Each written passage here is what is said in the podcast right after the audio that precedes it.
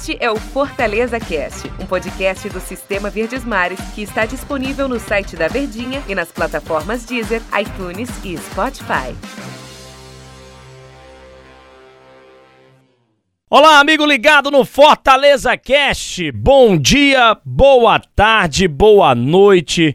Boa madrugada para você que acompanha aqui os nossos podcasts, em especial a você, torcedor do Fortaleza, que está aqui com a gente no Fortaleza Cash para a gente falar muito é, da partida que vai acontecer pela quarta rodada do Campeonato Brasileiro entre Atlético Goianiense e Fortaleza no estádio Antônio Ascioli, na quinta-feira, 7 horas da noite, cobertura da Verdinha.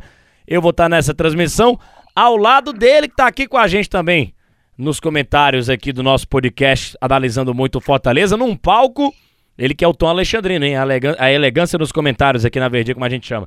Lembrando que esse palco ele é muito importante, palco histórico para o Fortaleza, porque foi em 2018, no mesmo Antônio Ascioli, que o Fortaleza conquistou o acesso para a Série A do Campeonato Brasileiro de 2019, né? O acesso, o acesso foi em 2018, da Série B, e naquela ocasião o Fortaleza ganhou de 2 a 1 Gol do Gustavo e também do Bruno Melo. Ô Tom Alexandrino, bom dia, boa tarde, boa noite, boa madrugada, tudo bem, Tom? Tudo bem, né, Denis? Tudo tranquilo, cara. Grande abraço. É, rapaz, vamos falar sobre esse jogo contra o Atlético Goianiense, que é comandado pelo Barroca, né? Que tá eh, desempenhando um bom futebol dentro de campo. Recentemente eliminou o Corinthians na Copa do Brasil, mas é um Fortaleza muito empolgado. O Atlético Goianiense tem seis pontos na competição, é o quinto colocado. O Fortaleza está muito empolgado, líder da competição ganhou do Atlético Mineiro, teve um segundo tempo maravilhoso, é, jogou demais contra o Internacional e goleou. É, jogou demais contra o Ceará o segundo jogo do Clássico e goleou e passou de fase na Copa do Brasil e vende a vitória minúscula, mas uma vitória importante com gol de pênalti do Elton Paulista diante do time do esporte. Fortaleza e Atlético Goianiense, Se a gente parar para analisar os últimos jogos das duas equipes, dá para colocar o Fortaleza como favorito nessa partida contra o bom time do Atlético Goianiense? É bom lembrar também que o Atlético Goianiense vem de um jogo a menos, né? Ele era para ter jogado na teoria na segunda-feira contra o Cuiabá é, pelo Campeonato Brasileiro, só que acabou sendo adiado, né? E aí ele tá com um jogo a menos. Então, na pior das hipóteses, ele também tá com 100% de aproveitamento, assim como o próprio Fortaleza. Eu não diria favoritismo, mas eu diria que é um jogo de equilíbrio, porque são duas equipes que estão nesse momento surpreendendo. Fortaleza e Atlético são equipes que surpreendem no, no, no, Campeonato Brasileiro. Eu acho que com o mesmo olhar que nós, cearenses, falando para o torcedor, olha para o Atlético Goianiense, eita, seis pontos, 100% de aproveitamento, é da mesma forma que os caras olham aqui para gente. Então, isso não nos torna melhor do que eles, em nenhum aspecto. Por exemplo, o Atlético Goianiense vem de vitória contra o Corinthians, no, na, na Arena Itaquera, é, no Campeonato Brasileiro, a Copa do Brasil, eliminou o Corinthians em três confrontos, não perdeu um jogo, não levou um gol sequer. Então é uma equipe muito perigosa. É uma equipe que vai exigir um comportamento diferente do Fortaleza, porque é uma equipe, até para o torcedor se situar, que joga muito semelhante à maneira do Ceará jogar no auge na temporada passada na Série A de Campeonato Brasileiro. Uma equipe que marca muito bem, com seus dois volantes de saída, o William Maranhão ou Marlon Freitas, né? Ou às vezes pode ser o Baralhas também, que é um garoto. Então você vai buscando alternativas, e aí sai muito em jogadas em contra-ataque, seja o Natanael pelo lado esquerdo, o próprio Janderson, e sempre muito bem articulado pelo João Paulo, aquele mesmo que passou aqui pelo, pelo Fortaleza e tem a referência do Zé Roberto na frente. E aí você vai mudando, você vai buscando alternativas. Tem o André Luiz, que jogou no Fortaleza. Então, é uma equipe equilibrada. Eu acho que a gente, se a gente for conceituar a equipe do Atlético Goianiense, é uma equipe que joga de maneira equilibrada. E tem um garoto lá que sempre entra no segundo tempo, que é uma espécie de amuleto, o décimo segundo jogador. Era até titular até pouco tempo, que é o Ronald, né? Jogador de 20 anos de idade apenas. Então é um Atlético muito bem treinado, muito bem formatado pelo Barroca. Só que ele vai enfrentar um Fortaleza também que defensivamente ele não sofre. Qual foi a grande ameaça a gol que o esporte deu no Fortaleza? Não teve. Com exceção do gol, qual foi a grande ameaça que teve o Internacional na partida? Nenhuma. Fora aquele pênalti meio que mandrake, né, ali em cima do Hulk, qual foram as grandes oportunidades do Atlético Mineiro no jogo? Só foi uma ou duas. Então, é um Fortaleza que, na mesma proporção que surpreende vencendo os seus jogos, é um Fortaleza também que se defende muito bem. É um Fortaleza que, de maneira defensiva, é uma equipe extremamente organizada, equilibrada, que dificulta o adversário e tem o contra-ataque rápido e transições a seu favor. Até porque tem dois volantes de muita qualidade na saída e jogadores de velocidade também, além de uma referência que é o Elton Paulista. Então, se a gente fizer um comparativo de atletas, tecnicamente Fortaleza é melhor. Ah, tem outro aspecto. Fortaleza tem os seus 11 titulares. Quando ele troca, ele tem banco.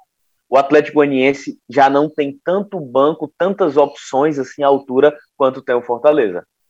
E o detalhe, né, Tom, que esse Fortaleza que você estava elogiando aí é um Fortaleza que tem um cara muito importante. É, é uma, o time todo é muito importante, né? Mas um cara me chama muita atenção é, eu lembro que a gente fez o primeiro jogo lá no Campeonato Cearense, que ele tava no posicionamento mais aberto pela esquerda. Você, ó, eu lembro que você falou, tô curioso, jogo contra o Crato, se não me engano, lá no Raimundão em Calcaia. Ah, o jogo não é parâmetro, mas eu tô curioso para ver o posicionamento do Lucas Crispim. Ele tá me agradando aqui pela esquerda. E ele agradou tanto que hoje é um titular aberto pela esquerda. Mas não vai jogar, é. né, Tom? O Fortaleza vai sentir muita falta desse cara, hein?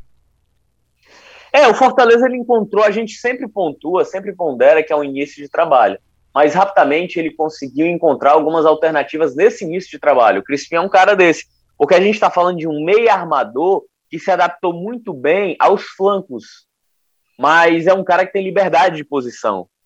É um cara que é um armador velocista, podemos colocar dessa forma, né?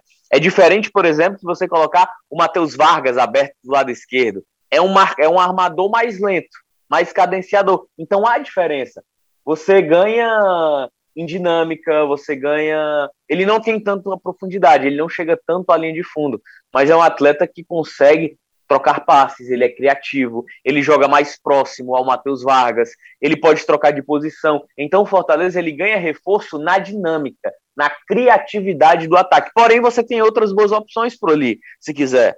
Como o Carlinhos, que jogou, na minha cabeça, jogou muito bem no jogo contra o esporte chegou em alguns momentos na área, é um jogador de muito volume, é um atleta que chega bem à linha de fundo e numa posição em que você é menos exigido. Carlinhos é lateral, né? Mas ele estava jogando de ala, um meia aberto pelo lado esquerdo, então ele tinha muito compromisso com o ataque. Em vários momentos ele conseguiu criar boas jogadas. O próprio David pode jogar por ali. E aí, num, num, num cenário diferente, você coloca mais à frente o Elton Paulista e o Robson.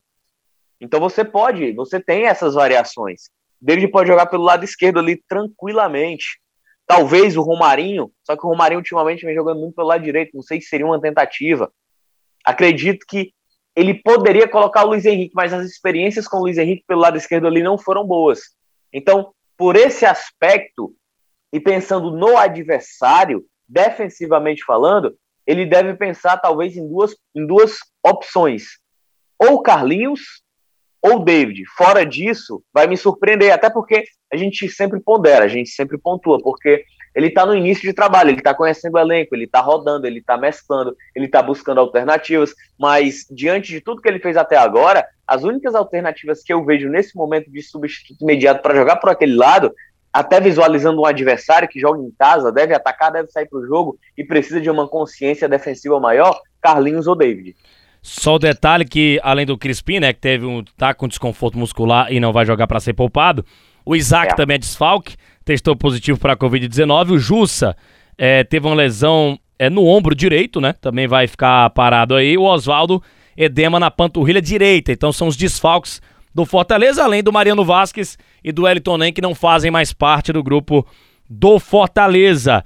Que a gente... Não são desfalques, né, amigo? É, não são desfalques, são jogadores que não fazem mais parte do grupo do Fortaleza. Felipe Alves, Tinga, Benevenuto, Tite, Carlinhos, Ederson, Felipe, Luiz Henrique, Iago Pikachu, Robson e David. É o que tem aqui no nosso GE. Você tá tirando Vargas? Ponto Globo barra CE, essa provável escalação, mas acho que o Vargas vai jogar. Também acredito que o Vargas jogará no lugar do Luiz Henrique. É... Matheus Vargas, Ederson e Felipe devem fazer o meio de campo ali. Então deve ser mais ou menos essa base do Fortaleza que pode encarar a equipe do Atlético Goianiense. É... Deu nosso tempo aqui, Tom. Valeu. Grande abraço, hein? Poderia ter dado mais cedo, né? Mas, enfim, é... valeu, né? Grande abraço. valeu, valeu, grande abraço, galera. Até a próxima edição do Fortaleza Cash, inclusive com a gente aqui de novo, analisando o resultado de Atlético é. Goianiense e Fortaleza. Valeu, galera. Este é o Fortaleza Cast, um podcast do Sistema Verdes Mares que está disponível no site da Verdinha e nas plataformas Deezer, iTunes e Spotify.